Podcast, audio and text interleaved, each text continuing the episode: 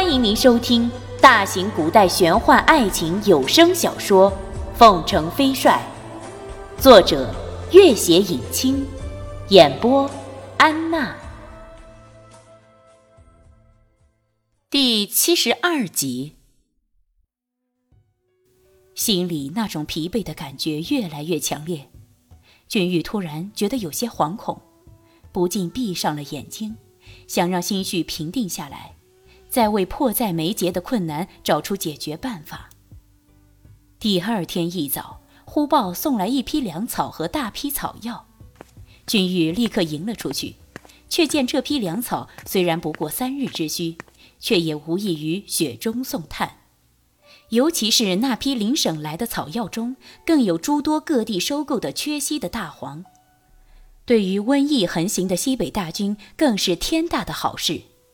君玉大喜，看那押送粮草的领头人，正是驻地大臣府邸中的一名重要卫士。秦小楼几度出行，都有这名卫士的身影。这粮草和草药，感情是秦小楼和圣公筹集来的。驻地大臣历来都是协助圣公，如果没有圣公的默许和支持，也不能筹集出如此巨大的一笔粮草。圣公从来不轻易卷入任何边境战争。这次，赤巴和夏奥却一再派出医术高明的僧人来军中给予援助，实在是不义之至。君玉道：“劳烦各位了，回去后还请替君某多谢秦大人。”那卫士道：“秦大人十分担心元帅，但碍于种种原因不能亲自前来，他要小人转告元帅，他正在极力想办法。”筹集到粮草后，会立刻送来。君玉点头，再次致谢。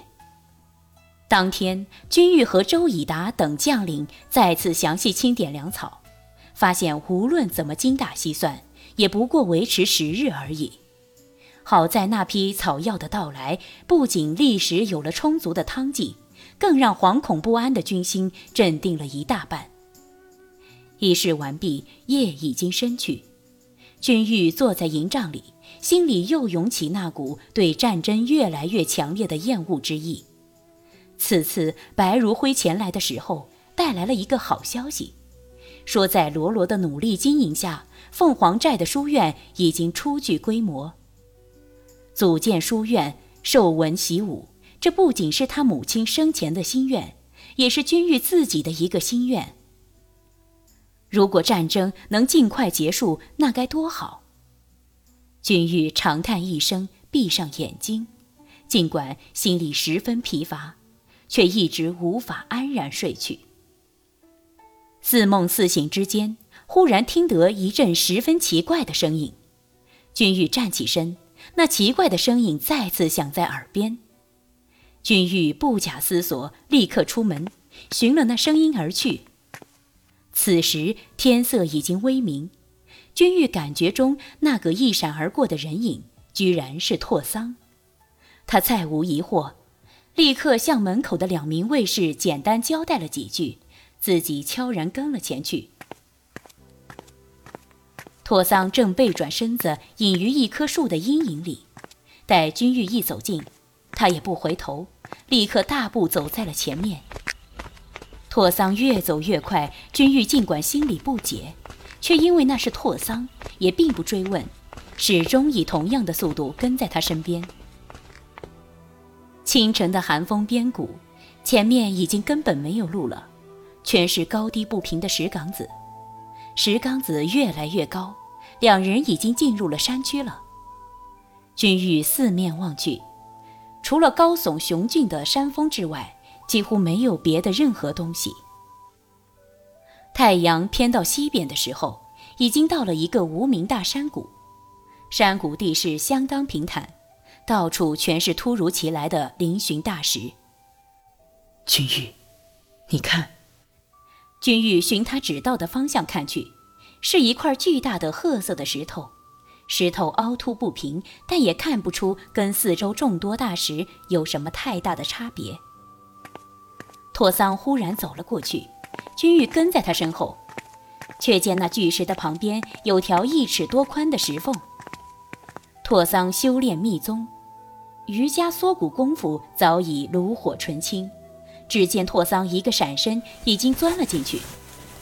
那石缝并不十分狭窄，君玉本就身形单薄，一个侧身也挤了进去。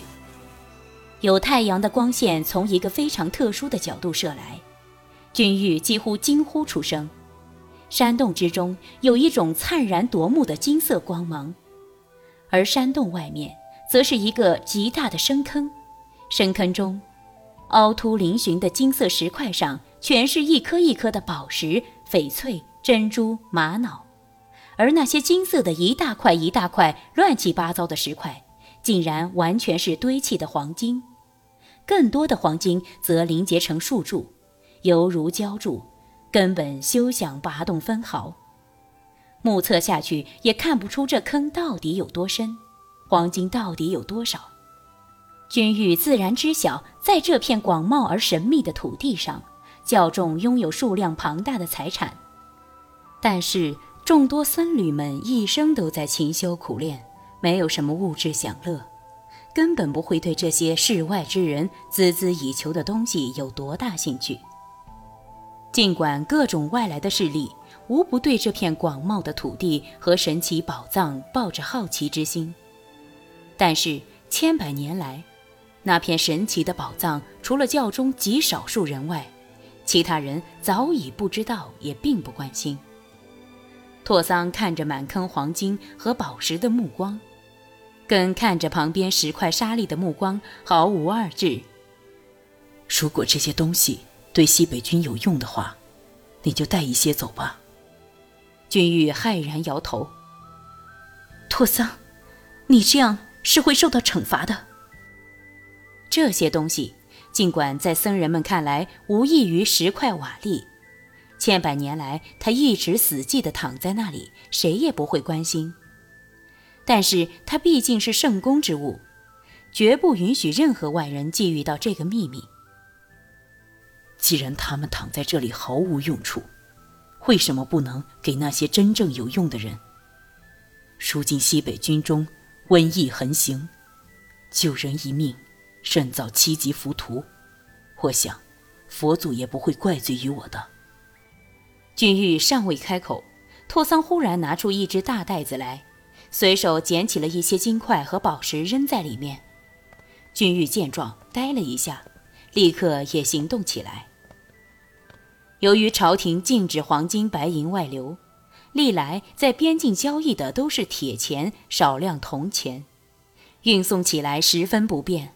那些少数民族也十分不满意，尤其是在购买马匹这种大宗交易上，更是因为沉重的铁钱常常拒绝交易。因此，在西北地区，使用黄金、白银的购买力和受欢迎程度。远远超过等值的铁钱、铜钱。拓桑不通外物，也不知道哪些东西更能便利快捷的交易。君玉却是知道的。尽管那众多宝石无不是稀世之珍，但是在这西北苦寒之地，一时之间却难以变卖筹措。君玉便只拾了少量的宝石，多选了那些可以通过那条狭窄石缝的沉甸甸的小块黄金。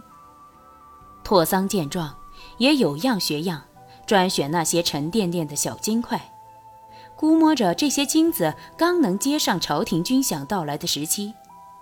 君玉站起身道：“走吧。”拓桑点了点头。月亮已经升起，两人像辛苦的驼牛一般，在沙石满地的山谷中蹒跚着沟履而行。拓桑扛着那个大袋子，而君玉扛的袋子则是用拓桑的宽大外袍临时打结成的袋子，携带起来倒比拓桑那个大袋子稍微容易一些。里面都装满了沉甸甸的金块和小部分宝石。君玉不小心踩到一块石子，脚步一阵趔趄，差点摔倒在地。拓桑赶紧停下脚步道：“君玉。”你怎么样了？君玉坐在地上，一望无垠的月光照着这片黝黝的沙地，他看见拓桑的脸上全是汗水。此时的拓桑既不是袈裟簇新的神圣庄严样子，也不是蜀中园林弹琴、凤凰道上摘花的潇洒出尘。他衣衫单薄，却满头满脸汗水，扛着沉甸甸的大袋子，弯着腰，直如一个苦役的劳工。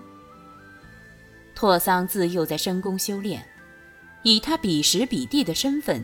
只怕一生之中也从来没有亲自用过任何金银钱财，现在却背了如此一大袋金子，在茫茫黑夜里拼命赶路。